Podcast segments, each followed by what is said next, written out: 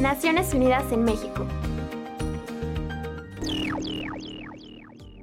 Durante la Conferencia Internacional de Paz sobre Libia, que se realizó el 18 y 19 de enero, se logró un acuerdo de las potencias mundiales para detener la espiral de violencia en el país africano. El secretario general Antonio Guterres instó a los líderes reunidos a actuar de modo decisivo para impedir una escalada regional del conflicto y crear una solución duradera. También celebró el alto al fuego acordado por Rusia y Turquía y se comprometió a trabajar de manera conjunta para aprovechar el impulso. Entre los compromisos acordados destacan respeto al alto al fuego, evitar la interferencia extranjera en el conflicto y cumplir cumplir el embargo de armas impuesto por la ONU en 2011.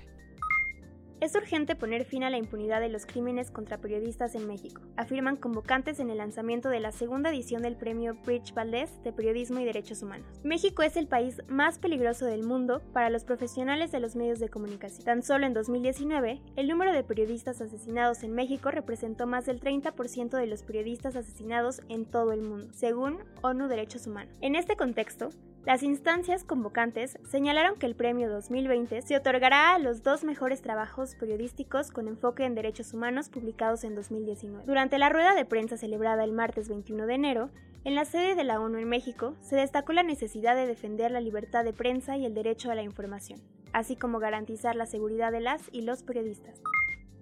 El nuevo informe del Fondo de las Naciones Unidas para la Infancia, UNICEF, publicado para coincidir con el inicio del Foro Económico Mundial en Suiza, destaca la gran disparidad de la inversión pública en la educación entre clases sociales. Según el estudio, los gobiernos destinan casi el doble de fondos para la educación de los niños más ricos. Estas grandes diferencias agravan la crisis de aprendizaje, de modo que más de la mitad de los niños que viven en países de ingresos bajos y medios no saben leer al terminar la escuela primaria. Henrietta Ford, directora de UNICEF, aseguró que los países de todo el mundo están fallando a los niños más pobres, pues la falta de recursos para brindar una educación de calidad los deja con poca esperanza para escapar de la pobreza.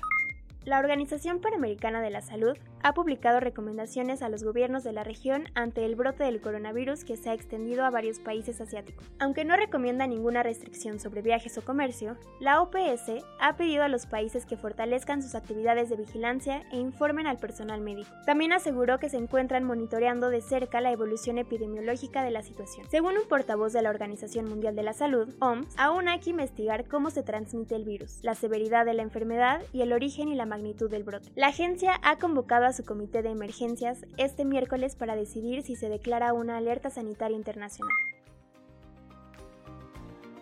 En voz de Claudia Piñeiro y Tania Cervi, desde el Centro de Información, Naciones Unidas, México. No olvides seguirnos en Facebook e Instagram como arroba ONUMEX y Twitter como arroba ONUMX.